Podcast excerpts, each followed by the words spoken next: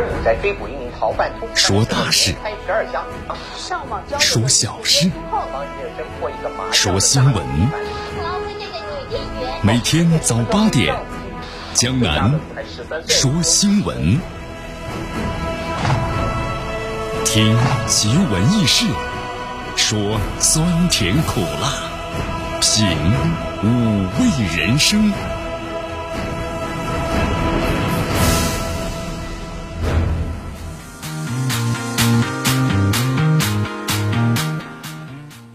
时间过得非常快啊！今天的转眼之间又是来到了周末，呃，最低气温呢还是有所下降，已经是一度了，快接近这个零零度了。再往下的话就零下几度了啊！所以这段时间的话呢，天气确实是非常的冷。因为今天呢又刮起了这个西北风啊，所以说今天气温呢还是非常的阴冷啊。最高气温的话呢，昨天出了点太阳，所以有所这上升，但今天的话呢，这气温又开始下降了。所以说，希望大家特别注意啊，一定要穿的暖和点儿。空气指数呢是两五十七。我们来关注一下今天江南说新闻的主要节目内容。首先呢，我们一起进入的是资讯早早报，资讯早早报，早听早知道啊。咱们中国外交部发言人汪文斌答复：“中国影响美国大选一说，纯属是无中生有。”美国称中国缺席的双边海上军事安全的磋商会，外交部发言责任完全在美方。美方警告太平洋岛国和中国的华为合作存在安全风险，中国外交部对此呢做出了回应。今天的今日话题啊，将能和咱们收音机前的听众朋友们，那么将一起呢聊一聊的是，美国突然对越南翻脸了啊？为什么？今天今日话题为大家详细的解析。好，大话题。这段时间，咱们中国足协一直在不断的开会啊，就是出台了很多一系列在明年咱们中国足球的一系列改革的这个内容。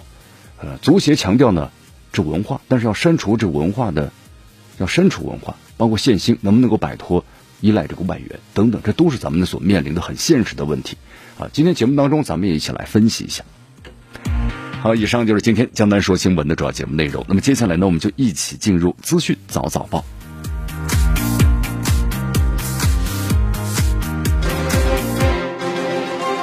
时政要闻、简讯汇集、热点评说、资讯早早报。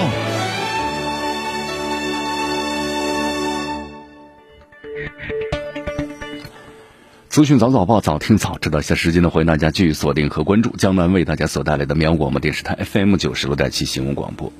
好，我们首先来关注一下啊，咱们昨天的中国外交部例行记者会，呃，有记者呢提了这么一个问题。就说美国国家情报总监呢表示，无法在原定的时间呢提交一份关于呢中国势力干预美国大选的报告。这份报告呢就是没有全面的反映说中国呢对美国国家就是安全的威胁。然后中方的话对此有何评论？呃，汪文斌表示，就首先呢要向你介绍一点事实：美国国家情报总监前不久曾经把中国定义为是。美国头号的国家安全威胁，但是我们注意到，美国有媒体呢先指出，这样一个判断缺乏数据和事实的支撑。那么有关数据呢和事实恰恰表明，中美应当是合作而非是对抗。好其实咱们中国我们说了，都一一贯奉行的不干涉别国内政的原则，是不是？所以说这个什么中国影响美国大选的说法，纯属是无中生有。你看，在这个昨天呢，还有这个记者呀就。美国军方呢称说中方缺席了中美海上的军事安全磋商机制的有关会议啊，就提问就为什么这个说中国缺席了？缺席的原因是什么啊？我们表示经过了解，那么中美两军呢尚未举行二零二零年就中美海上军事安全磋商机制有关会议的责任呢是完全在美方，那么美方的有关的指责是完全站不住脚的，也是不负责的啊！具体情况向中国国防部询问。不过目前的话，咱们中国国防部呢，简单也看了一下，还没有此消息，就官方的回应是没有的。但是你看这个印太司令部，对吧？主动发出这则消息，疑点重重啊。那么中国和美国之间没有如期召开这个协商机制会议的话，这个事实肯定是有的。那么就是原因是什么？对吧？原因是什么？那么就是为什么要缺席？啊，咱们这里来来分析一下。你看，江南看了一下啊，就是咱们中国国防部的新闻发言人吴谦呢，在十月底的新闻发布会上对外宣布了，就是说年底之前，就是中国和美国呀会举行的海上军事安全磋商的这个视频会议的。当时还介绍了一下中美两军近期来的一系列交往，也就是说呀，还保持着正常的这个关系。在十一月底的新闻发布会上，然后呢，国防部的新闻发言人任国强表示，那么中方始终的非常重视就中美两军的关系的发展，保持两军的关系啊健康稳定的发展是符合中美两国的包括军方的根本利益。那么也是国际社会期待的，所以说当时从那个地方来看呢，某种程度上啊，就中美两军在年底能不能够如期举行的，就这个会议的话，那么是一个中美两军在今后是不是关系正常的一个风向标啊？但是现在为什么这个你看印太司令部就美方就说说是中国也也也拒绝了这个召开这个会议呢？你看咱们来分析这个其中内容吧。你看这个美国当选的总统啊，就拜登呢，我们说了。在选举人团的投票之后的话呢，拜登胜选了，对吧？中国驻美的大使崔天凯，还有外交部的这个副部长的乐玉成，包括咱们中国的外交部的部长王毅，那么都对美国释放出了信息，就是要开启呢各层级的对话，就任何问题啊，我们都可以拿到桌面上来谈的。你看，在十二月七号的时候，就香港问题，美国宣布制裁呢，咱们中国十四名全国人大常委会的副委员长，对吧？咱们中国的严正抗议。然后，王毅外长呢，在十一号的时候，北京出席二零二零年国际形势和中国外交研讨会就开幕式上呢，发表了主旨演讲时的也说了，就指美方这些人呢，他们倒行逆施该收场了。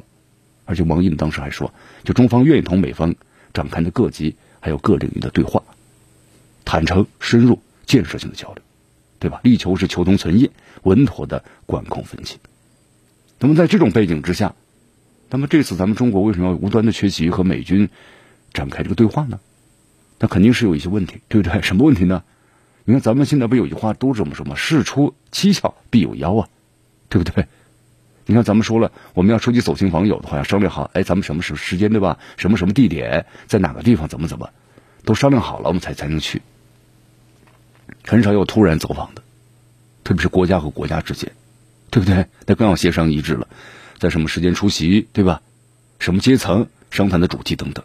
那么，如果双方协商没有结果的话，那么对方没有按原定计划进行，那么这个时候一方呢跳出来指责另一方缺席，那么这个时候就恰恰需要质疑跳出来这一方到底是什么意图，对吧？你一方要求对方是必须按照自己的规定的时间地点来一次谈话，一旦是没有结果的话，那在国际舆论上面是恶人先告状到哪一趴嘛？利用自己的话语权，那个我们说叫兴风作浪。那这就是美国典型的霸权主义，赤裸裸的展示，是不是？你看美国现在的这个就特朗普政府呀，对中国现在是发起了全面的舆论攻势，而且特朗普现在我们是任期就这么点时间了啊，一个月时间还不到，对吧？那不放过任何一个指责、抹黑和孤立中国的机会。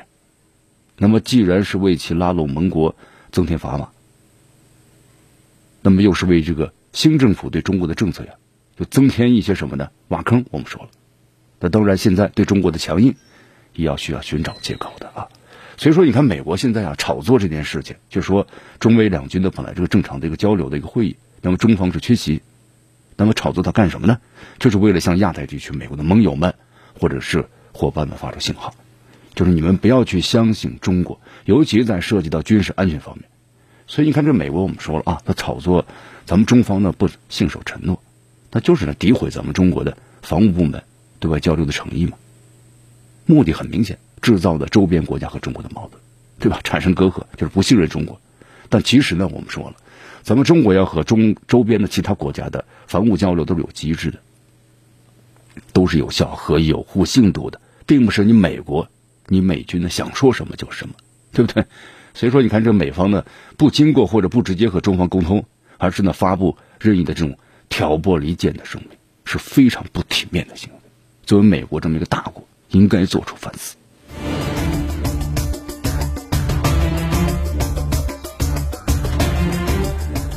你看这美国的话呢，我们说了啊，在特朗普执政期间的话呢，对中国是极限施压呀。现在到明年的月二十号，对吧？权力交接也就这么不到一个月的时间了啊。但是呢，我们说对中国现在是无所不用其极。你看，在这个昨天的话呀。呃，咱们中国外交部例行记者会上有记者呢，还提了这么一个问题，说美方向这个太平洋岛国呢警告，如果让华为公司参与到有关于海底光缆的项目建设的话呢，说很可能会给你们带来安全风险对这国家，中方对此呢有何回应？好，汪文斌是这么说的啊，咱们中国呢是鼓励中国的企业按照市场的这个原则，还有国际的规则，遵守当地法律基础上展开的对外的投资包括合作。你看美方这样的说法，我们说了，那完全是对中国企业的抹黑呀，对不对？是为自己，你根本没有理由打压中国的高科技企业，编造一些借口。咱们中国从来没有要求。也不会要求企业或者个人通过的安装后门等形式为中国政府采集什么一些数据信息或者情报啊？你看中国华为嘛，我们说了是世界上第一个公开的承诺，愿意签署的无后门协议，也是唯一接受第三方检测包括这个监督的电信公司。但但是你看看美国呢？美国的斯诺是不是？你看看美方从自己的棱镜门曝光之前，在全球范围之内，包括他的盟友，对不对？欧盟、德国。等那些国家，他竟大规模的网络侵灭，是臭名昭著的。我们说，黑客帝国和千米帝国。你看这个前不久，丹麦媒体还曝光嘛，就说美方有关机构对丹麦的政府部门实行这个监控，是不是？对途经丹麦的这个通讯光缆上的隐私数据，包括信息进行搜集。你看这个美国，他污蔑污蔑别人，包括美化自己的伎俩，那大家都看得清清楚楚呀。所以说，美国你不论怎么去抹黑，那你都掩盖不了，你就是想的对其竞争对手进行政治打压的事实。而且美国这么做的话，你是阻挡不了中国企业发展的脚步的。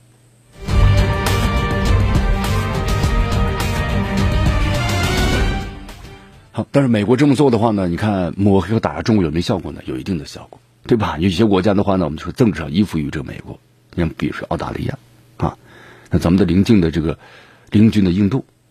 在这方面的倾向性也非常的明显。你看，昨天的话呢，这印度政府公布了一份这个名单，什么名单呢？说他们会把某一些电信设备啊供应商啊列入这个黑名单。那么咱们可能猜都不用猜，想都不用想，那就是华为，对不对？华为、中兴啊，一般就是这两家公司，对，是这样的。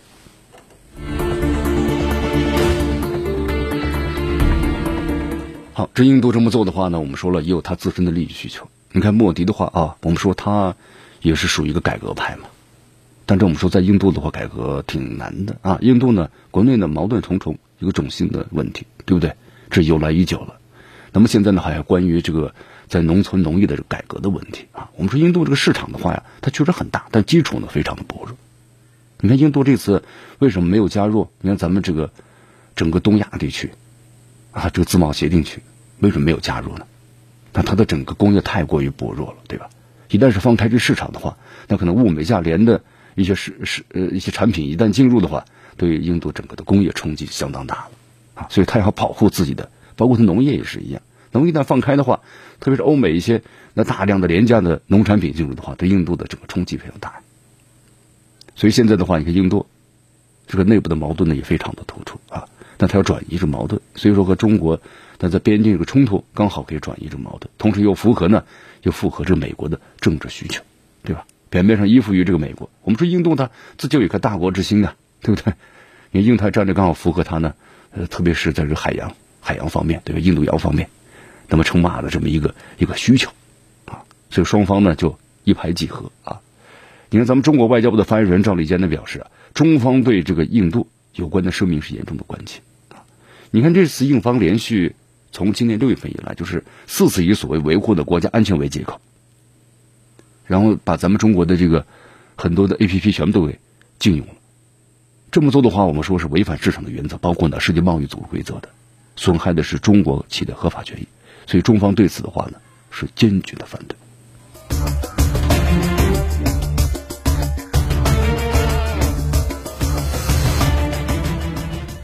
所以说，这个美国的话呀，你看，经常把某些事情的话呢，完全的就政治化。你看，泛化呢，这个国家安全对中国的企业呢，无理的这个打压，对不对？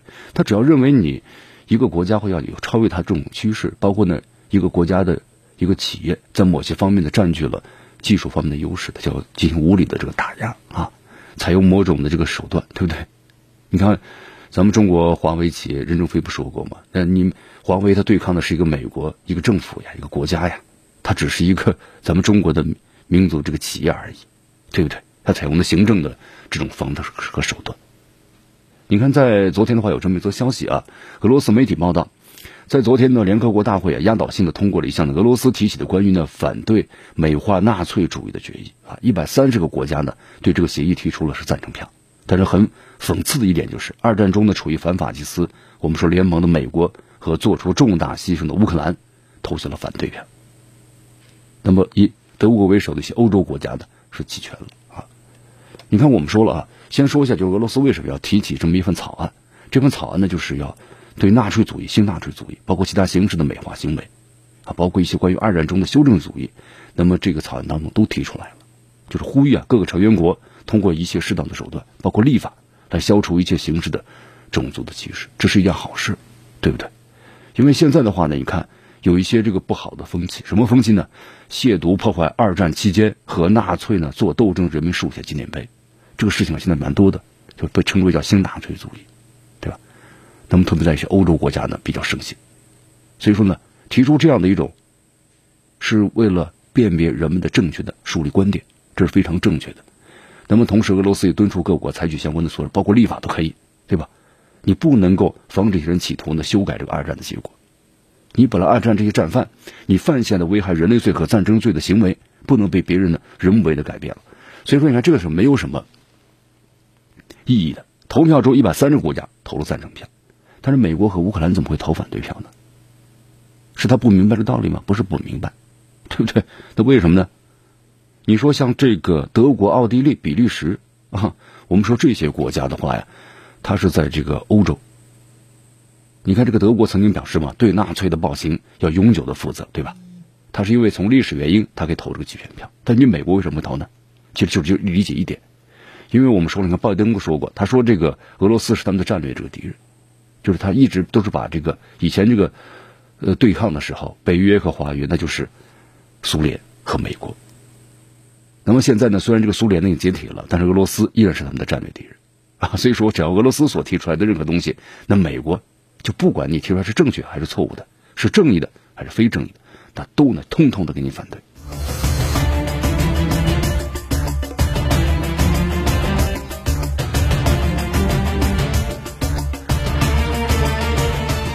所以说，你看，这美国提出的什么禁止美化纳粹主义呢？和该国宪法第一修正案的规定的对言论自由，这言论自由，现在美国又谈言论自由了，是吧？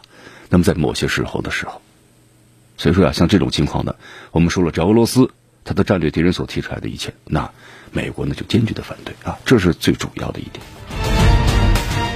好，继续锁定和关注江南为大家所带来的资讯早早报，资讯早早报，早听早知道。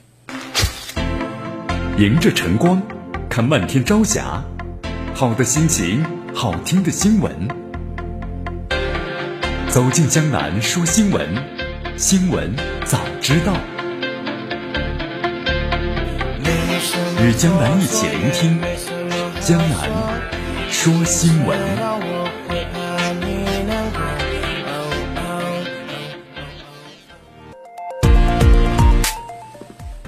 这里是江南的为大家所带来的资讯早早报，资讯早早报，早听早知道。我们来继续关注下面的消息啊。昨天呢，这个路透社消息，伊朗的总统鲁哈尼表示啊，他说，呃，他确信新任的美国政府要将要恢复呢，就履行伊核协议的承诺，同时呢，取消对伊朗的制裁。他说，我毫不怀疑啊，伊朗人民三年坚持，那么将说服未来的美国政府的信守承诺，打破这个制裁啊。因为之前的话呢，你看，包括像这个鲁哈尼啊，曾经就是谈过，就说如果美国。就是在拜登的上任之后的话，想要重返伊核协议可以重返，记住了，而不是呢重新来谈判，他是不会和美国进行谈判的啊。你要返回可以，但是无条件的。那么想要呢来坐下来跟我来谈这个关于伊核协议的问题，那就完全是免谈。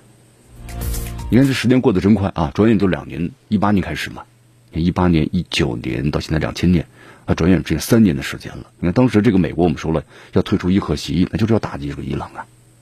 你看，当时这个特朗普在一六年上任之后，那么他的这个政策就是退出这个中东，重返亚太，对吧？他的策略就是，那么你要是退出中东的话，那你还要有有一个这这是这个代言人呢？那谁呢？就是以色列，是吧？以色列。所以特朗普的相关很多政策都偏袒于这个以以色列。那么同时，在各个方面，那么他就要打击这个以色列的这个敌人啊，因为在现在这个整个的一个阿拉伯这个。世界啊，就包括这个中东地区的话呢，我们说了，也一些国家呢都和这个以色列的建交了，或者关系呢有所这个缓和。但是呢，伊朗是这个以色列的头号的敌人哈，所以你看当时包括像个戈兰高地，对吧？那么美国就把它直接就划给这个以色列。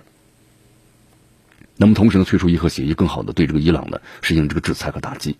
虽然没有军事方面的，但是经济方面呢，就是说让你的内忧外外患啊，经济呢衰退，然后呢引起国内的反对派的这个什么样呢？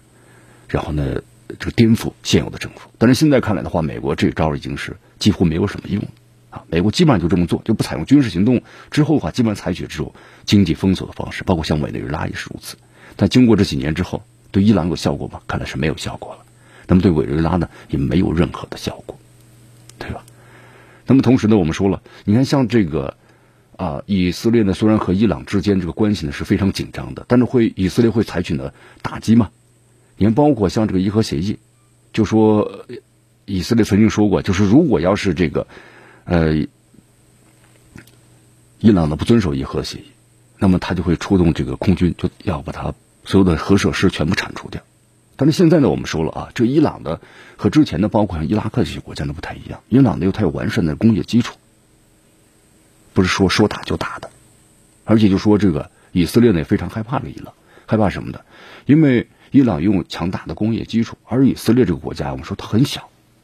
你看，就以前的历次的中东战争，你看时间最长的不过七天，那么在七天之内，如果不结束战争的话。以色列他就完全没有能力支撑下去，因为他国家太小了啊，国民生产总值很低，他打七天就把一年的国民生产总值给耗完的。你现在这个战争，我说烈烈度是更高的，对不对？投入非常大的，所以说美呃伊朗的话，以色列的话呢，他不会直接是打击这个伊朗，采用军事的行动。那么他一般呢，最后都配合着美国，比如美国对这个伊朗才是军事打击了，那么伊朗呢，呃，这个以色列的话呢，会这个附和着这美国。你看，包括前不久的话，当时这个。呃，以色列总理内塔尼亚胡也说了嘛，那么如果要是美国打击这个伊朗的话呢，那么他要提前做好这个准备，对吧？以色列要做好准备干什么呢？他配合着美国，对？他一般只能配合啊。那么面对伊朗，所以说现在整个中东的局势呢，相对来说是比较复杂的。那么伊朗的态度呢，也非常的这个强硬。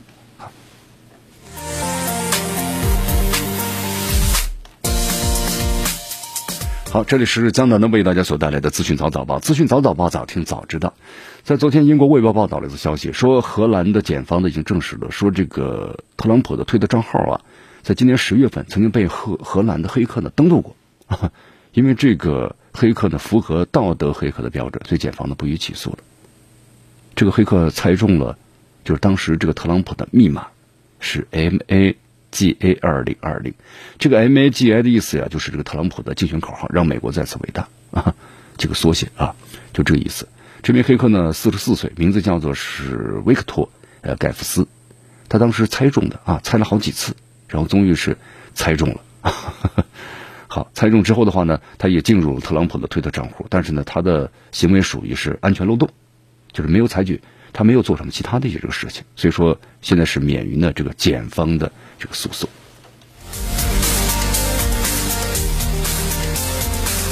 好，又说起特朗普的话，你看现在特朗普就即将快要离开白宫了，对不对？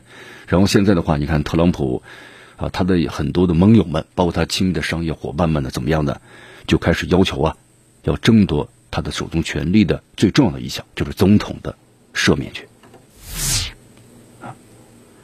呃，这是干什么呢？是这样的啊，因为我们说现在特朗普的话，在明年一月二十号权力交接了，那就是没有任何总统的权利了，对吧？在此之前的话，他是总统，那如何赦免呢？啊，因为我们说了，他大败之后啊，那么跟他的人有很多的一些问题，这问题呢，包括像税收，还有其他方面一些问题。那么就说，如果要是在这个特朗普权力交接完毕之后的话呢，可能会被人算账。在这种情况之下。因此，这些人的话呢，都开始呢亲近特朗普本人，包括他的亲密圈子，希望得到这个赦免啊，因为他总统有这个赦免权的嘛。呃，那么现在的话呢，这个赦免呢，据说非常的疯狂，那么就给白宫的办公人员打电话，排且以至于呢，白宫的工作人员都知道，特朗普有不少的亲戚朋友们，那么现在都要求呢进行这个赦免。其实现在根据报道消息啊，说特朗普呢正在考虑赦免的，呃，人数可能不会很多，可能只有几二十几个人，啊，是在他的政治目标范围之内。应该说都是他的铁杆了，是吧？那么他赦免了之后，他要求可能在二零二四年的时候能够卷土重来。这人都是精英啊，是他的支持者们呢。但是据说的话呢，好像嗯提出这个要求赦免的人呢有数百人啊，非常多。然后你看，我们说了，特朗普的和顾问们讨论一下，就是关于赦免的人到底包括哪一些啊？包括他的长子小特朗普，还有次子艾里克，女儿呢伊万卡，包括女婿呢库什纳，包括这个私人的律师呃朱利安尼等等等等。据说特朗普的话要赦免自己。我们说特朗普的话现在面临有税收啊、性侵啊等等其他的一些问题。那么这个问题的话呢，虽然美国有法律规定，对吧？现任总统不能追究呢上任总统的这个责任，但是呢，我们说了，但他可能面临着民事诉讼的问题。这个民事诉讼呢是不包括在内的。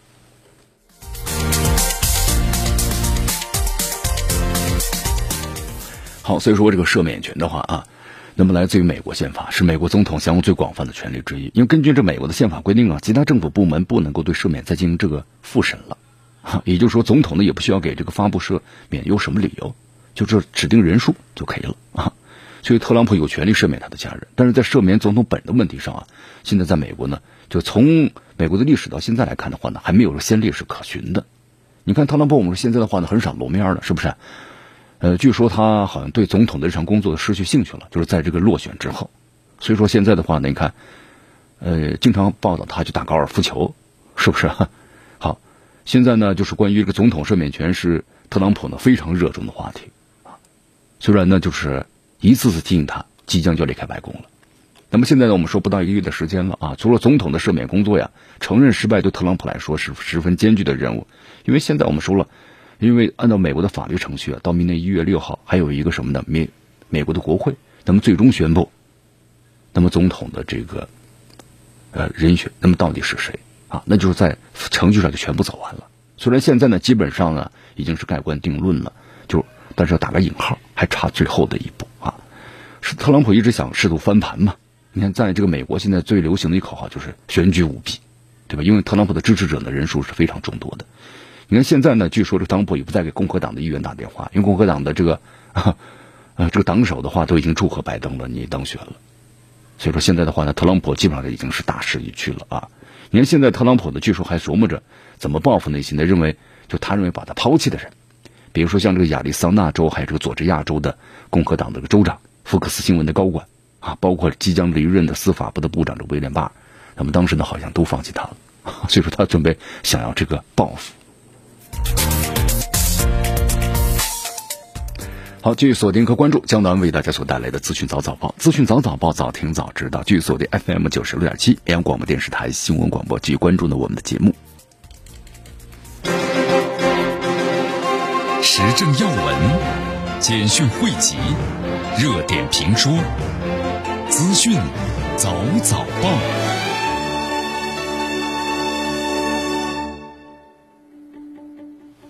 资讯早早报，早听早知道。下时间呢，欢迎大家继续锁定和关注江南为大家所带来的绵阳广播电视台 FM 九十六点七新闻广播。咱们来关注一下这个新冠疫情的相关的情况啊。因为昨天路透社有消息，就世界卫生组织啊，要准备派出这个专家组呢，到咱们中国呀调查这个新冠病毒的起源。专家组的成员之一呢，就德国的这个专家呢，叫伦德兹啊。伦德兹呢表示，他说已经和中方科学家呢商讨了，那么到咱们中国的时间呢，是在明年的一月份。呃，可能会从的武汉先开始，但这个具体详程的话，他没有完全的确定下来。呃，对此，咱们中国外交部的发言人王文斌呢，也在昨天表示，中方呢愿意继续同世界卫生组织加强合作，推进了全球的溯源工作。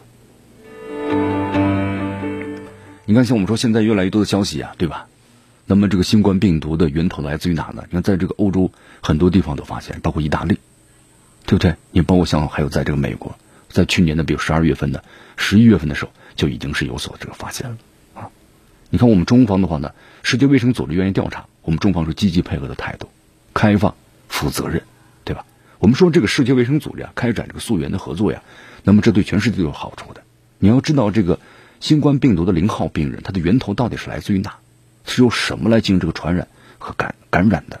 那这样的话呢，对于新冠病毒的整个的防控是具有呢积极的作用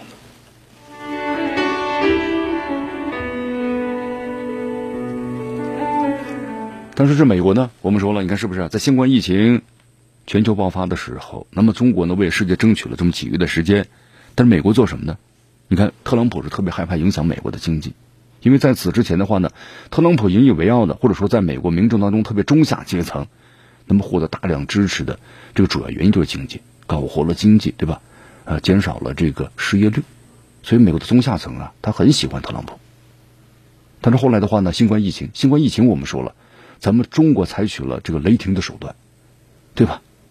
那当时你看的是不近情面呢，我们说，但后来看是一种完全是一种仁慈啊，正是采用这样的一种方式，才在极短的时间内迅速的控制住了这个新冠疫情。但你看这美国的话呢，刚开始的时候，特朗普在任何的公开场合都是呢完全的淡化新冠疫情所带来的严重危害性，嗯，说它是一个大号的这个流感，对不对？没有任何的问题，包括以后就说了，就是得了也没有什么，对吧？打点这打消消毒水注到血液血管里头就能治好，等等等等。那么在任何场合之下呢，都是这完全的淡化，包括像这个美国的传染病研究所的所长夫妻，那么说点这个真话，就受到了特朗普的政治打压，而且呢还四处的游说什么的群体免疫，就让人们感染新冠病毒抗体好了之后，你就抗体了，群体免疫。那么，呃，在昨天有这么一个消息啊，美国政治家网站曝光了一份这个内部的邮件，这个内容啊令人是瞠目结舌啊，什么内容呢？那么根据了解，这份邮件的话呢，是在今年七月三号，美国卫生部的负责公共事务的助理部长呢卡普托，他的科学顾问的亚历山大写给卫生部的高级官员的一封邮件，内容这么写的啊，说最重要的是，如果病毒现在更具传染性，谁在乎？如果病毒让更多年轻人感染，谁在乎？那么更多的测试会让更多的感染者产生担忧，那么谁在乎这个？我们需要做出明确的决定，保护老人和老人院，我们的生活还要继续。你看这些邮件当中啊，其实表达了一个问题啊，就说在美国在七月份的时候已经没有其他办法了，就是需要建立呢群体免疫，让这些非高风险的人群呢暴露在病毒当中，婴儿、孩子、青壮年啊，没有其他病症的中年人，风险的微乎其微，利用他们来建立群体免疫。我们想让他们呢感染这个新冠，您就这个意思。那么同时呢，还在这个邮件中啊，还这样写道：最好的办法是我们完全放开，让病毒呢涌进来。让孩子和年轻人都感染病毒，就说当这个人类啊，他们的意思就说呢，呃，更多的人感染之后呢，毕竟会有人会产生这个抗体的啊，那么采用这样一种方式，来怎么样呢？增加这个自然免疫力。所以说，在这个美国的话，你看看，其实这样的一种邮件的曝曝光啊，他们就暴露出了在美国政府呢就没有完全的是积极的来进行这个抗议，而是呢采用这样的群体免疫。但其实有一个问题啊，包括很多后来专家们就说了。就是我不想让自己看起来像个疯子。如果群体免疫可行，那我们就可以考虑一下。所以你看啊，这封这些曝光的邮件当中啊，是什么意思呢？你看，包括这个亚历山大写的是：我们实际上拥有最强大的武器，健康的年轻人、儿童、青年人，迅速让他们感染、四处传播，形成免疫力，再帮助病毒呢停止传播。对，就是在美国当时的可能。特朗普有深受其影响的这么一种思想观念。你刚才我们谈到亚历山大，就很多人不太清楚亚历山大是谁啊？那么亚历山大呢写的这封邮件呢，我们先介绍一下这个人。亚历山大是在加拿大呢麦克马斯特大学获得流行病病学学士的学位，在牛津呢获得过硕士学位。就这个人的话呀，他是在这个美国呢，在这个医学界有一定的这个权威性。那么他也是美国卫生部的高级顾问，但是他。所说的这样的一番话，那么可能就代表了美国高层的一些人的这个想法，也就是说呀，完全的集体免疫，让大家都来感染，感染之后的话呢，呃，总有人会获得这个抗体的免疫的。那么这种获得免疫抗体呢，这个人数一多的话，那么就能够很好的控制好这个病毒。所以说，你看这个邮件曝光之后的话呢，在这个美国的话引起了一个轩然大波，是不是？你看卫生部赶紧就发言了啊，澄清。说亚历山大的邮件呢，不会对卫生部的战略构成影响的。他说他只是一个临时的一个顾问啊，只是一个小小的雇员而已。说这个，你看美国的卫生部部长呢，这个阿扎尔也后来说了，说群体免疫不是美国的政府抗击新冠的政策啊，全都和自己的没有任何的关系了。但是你看看呢，我们说自从新冠疫情爆发以来，那在这个美国，你看群体免疫的话，是不是首先是由约翰逊提出来？但是美国的做法是不是也是群体免疫呢？采取任何的措施了没有？美国作为这个全球经济实力最强的国家，那么它的医疗系统是最先进的，也是最强大的。但这次面对新冠疫情，怎么样，都面临着崩溃的风险。这都是呢没有积极应对的结果，是吧？你看很多这个后来这个，你看当这这这个这个邮件的曝光之后的话，引起了在美国的业界的轩然大波啊。当然都是科学家认为，这个群体免疫是在接种疫苗之后，民众产生抗体的基础上得到实现的。那么在这个疫苗呢，我们说还没有大规模的面世之前，贸然推广这种做法，那么将会是感染新冠人数大幅度增加。那么等于呢，就相当于是把这个更多的人送上了死亡线。所以说，你看，包括这世界卫生组织总干事谭德赛也表示嘛，世界卫生组织不认同群体免疫的方法。那么在公共的卫生史上呢，还没有群体免疫用作呢是应对传染病爆发的策略，这是对人类生命的完全的不尊重啊！在科学和理论上都是存在着重大的这个问题的。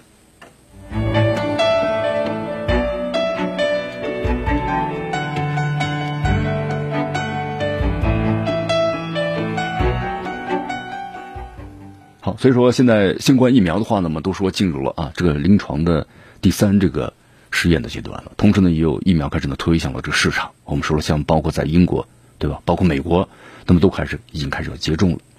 呃，在这个我们说现在呢比较关键的一个时刻了啊，日本的新冠疫情呢，我们说包括韩国，那么之前做的都挺模范，但是现在的话呢，突然有点不可控啊。那么日本的新冠疫情在继续蔓延，但是昨天呢出了这么一个消息，说日本首相菅义伟啊去和多人聚餐。引发了不遵守呢防疫建议的指责。哎呦，这到底是怎么回事呢？来，简单为大家介绍一下啊。因为菅义伟呢在十四号就宣布了，因为疫情就蔓延了，就暂停日本政府呀对民众的外出旅游的补贴的政策。但是呢，后来这个日本的很多家媒体报道了，说菅义伟呢，你看宣布完之后，他就在这个东京一家牛排店呢和渔人聚餐了，吃了大约四十分钟啊，有七八个人，都年过七旬了，就年纪都比较大了，属于是易感的人群。就是你自己呢，你让大家呢不要这么怎么怎么就去做什么做什么，但自己呢却还在做，所以说这个民众的话呢就感到非常的这个愤怒。你看，包括菅义伟现在在日本的支持率啊，都又开始有所这个下降了啊。呃，但是后来菅义伟呢也也做出了解释，他说呢我们在聚餐的时候采取了相应的预防措施，那么包括呢政治家需要见各方人士，听取各方的意见，就是我们这些呢主要是谈这些正事儿啊。那么，同时是才才聚餐的，这是最主要的目的。好，虽然呢如此有这个一个解释，但是我们说了，那么在这个民众当中啊，菅义伟呢从这个上任之后到现在为止的话呢，这民众的支持率呢不是特别的高啊。现在，好，以上就是今天的资讯早早报的全部内容。那么接下来呢，我们进入今日话题。今天的今日话题，我们谈谈就是美国对越南呢突然翻脸了，这个翻脸的背后到底有哪些这个内容？今天咱们做一个详细的这个分析。